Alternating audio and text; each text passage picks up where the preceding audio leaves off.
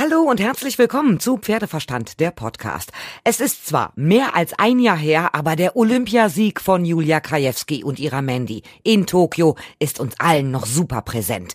In Tokio gewinnt sie als erste Frau überhaupt olympisches Einzelgold in der Vielseitigkeit. Und heute hat es in der Stadt Warendorf einen kleinen Olympiaempfang gegeben. Da hat sie sich in das goldene Buch der Stadt eingetragen. Auch Regine Mispelkamp, die bei den Paralympics Bronze in der Kür gewann. Und dann gibt es in Warendorf ja auch noch die Straße der Sieger. Das ist sozusagen der Walk of Fame des Pferdesports. Für alle Olympischen Spiele gibt es eine extra Steinplatte, auf der die deutschen Sieger verewigt sind. Und auf der Platte Tokio 2020 bzw. 2021 steht natürlich auch Julia Krajewski drauf. Zum ersten Mal konnten wir uns die Platte gemeinsam anschauen. Also, Ehrung durch die Stadt auf der Straße der Sieger verewigt. Und dann steht ja jetzt auch noch die Weltmeisterschaft an. Und es laufen die Bundeschampionate. Über all das habe ich vorhin mit Julia gesprochen. Julia, dein Sieg in Tokio ist jetzt über ein Jahr her. Kannst du dich noch an das genaue Datum erinnern? Ja, klar, 2. August war das, 2021. Und du bist damals am 5. August von der Stadt Warendorf empfangen worden, heute nochmal. Heute gab es die Eintragung in das Goldene Buch der Stadt. Ist das für dich was Besonderes? Ja, absolut. Wenn man mal so ein bisschen äh, durchblättert durch so ein goldenes Buch, dann sieht man ja doch, wie viele ja, besondere Persönlichkeiten da sich über die Jahre eingetragen haben. Und ähm, sowohl in meiner ja, Heimatstadt Lingen in, an der Ems als auch hier durfte ich mich jetzt schon jeweils zweimal eintragen und das macht mich natürlich sehr stolz.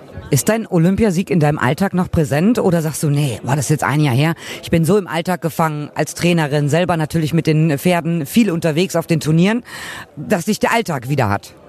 Sowohl als auch. Also es kommt natürlich immer wieder hoch im positiven Sinne. Ähm, tatsächlich ja, kommen bei mir im Handy immer wieder Bilder, äh, die ich irgendwie unter Favoriten habe, hoch. Man guckt sich tatsächlich, gucke ich mir immer noch mal wieder das Video an. Ich habe zu Hause eine sehr große Collage hängen. Ähm, man wird natürlich auch jetzt vor der Weltmeisterschaft immer mal wieder ja, gefragt, wird auch nach wie vor als Olympiasiegerin angekündigt. Also das äh, geht nicht weg, ist ja auch sehr, sehr schön. Nichtsdestotrotz, ja, natürlich muss ich weiter arbeiten und äh, so der ganz normale Alltag, ähm, der ist, ja, hat sich doch normalisiert, würde ich sagen. Du kriegst gleich die Platte Tokio 2021, wird kurz vor dem Warendorfer Marktplatz, hat ja Tradition, die Straße der Sieger. Da sind große Platten in den Boden eingelassen. Du lebst seit Jahren in Warendorf, du kennst die Platten. Macht dich das stolz? Finde ich mega, mega cool. Das ist ungefähr so, wie wenn man in Aachen an der Tafel steht. Ähm, und tatsächlich bin ich so das letzte Jahr hier immer mal langgelaufen und habe gedacht, Mensch, wie ist das eigentlich mit der Platte? ähm, deswegen finde ich super cool. Finde es auch eine total, ja, traditionelle, coole Sache, dass sie das hier machen in Warendorf und äh, macht mich auch sehr, sehr stolz. Jetzt sind aber auch in Warendorf ja gerade die Bundeschampionate. Das heißt, die Stadt ist total voll. Ich habe heute gesehen, selbst du kannst ja nicht mal gescheit bei dir zu Hause parken. Du musst ja immer auf den Grünstreifen da hinten.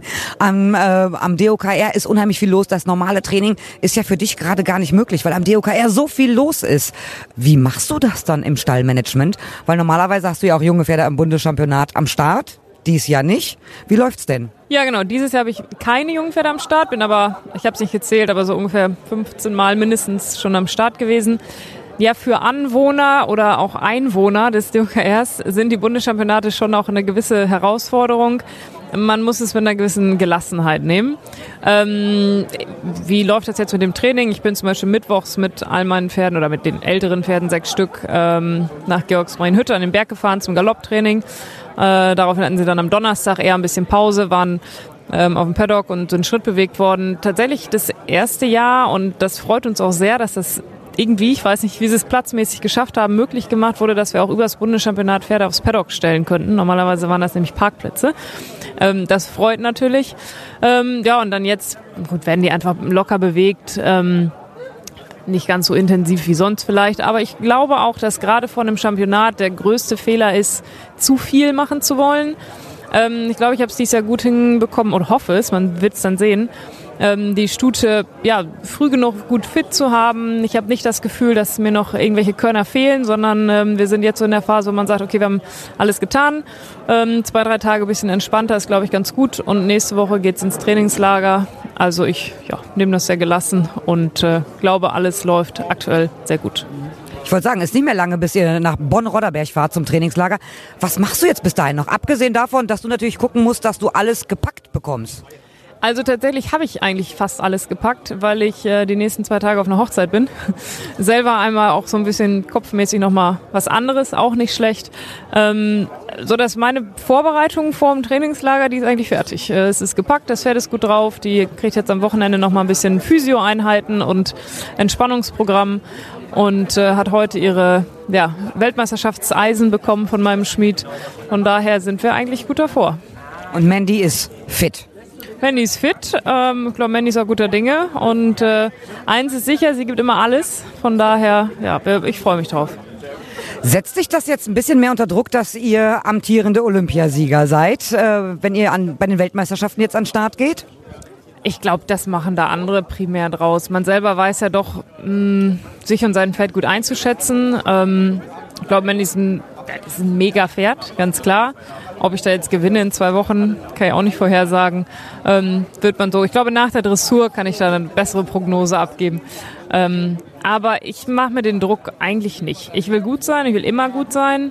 Ähm, aber ich fahre jetzt nicht hin und sage, letztes Jahr war ich Olympiasieger, deswegen werde ich oder muss ich dieses Jahr auch Weltmeister werden automatisch. Dafür sind es Pferde, keine Maschinen und ähm, dementsprechend sehe ich es so entspannt, wie man ein Championat entspannt sehen kann. Wo siehst du die Chancen? Wie siehst du die Chancen für das deutsche Team? Ich glaube, wir sind eine starke Truppe. Ähm, ja, Michi immer stark, Sandra hat Aachen gewonnen, Christoph war in Badminton gut, ich bin ja, Olympiasieger. Ähm, ich glaube, wenn alle halbwegs gut in Schuss sind, wo ich jetzt mal von ausgehe, dann, dann ist da auf jeden Fall gut was möglich. Ich denke, Medaille ist so ausgegebenes Ziel, mindestens Qualifikation Weltmeisterschaft, aber ähm, ja, je besser, desto besser natürlich. Hast du dir ein eigenes Ziel gesetzt? Mit Dressurergebnis beenden. Ich drücke dir die Daumen, toi toi toi, alles Gute und vielen Dank mal wieder, dass du Zeit für mich hattest. Sehr gerne. Das war's soweit von mir. Ihr könnt mir gerne schreiben über pferdeverstand.podcastfabrik.de, über die Facebook-Seite oder über Instagram. Und morgen gibt es mehr Infos zum sportlichen Geschehen auf den Bundeschampionaten und ich hoffe, ihr seid dann auch wieder dabei, wenn es wieder heißt Pferdeverstand, der Podcast.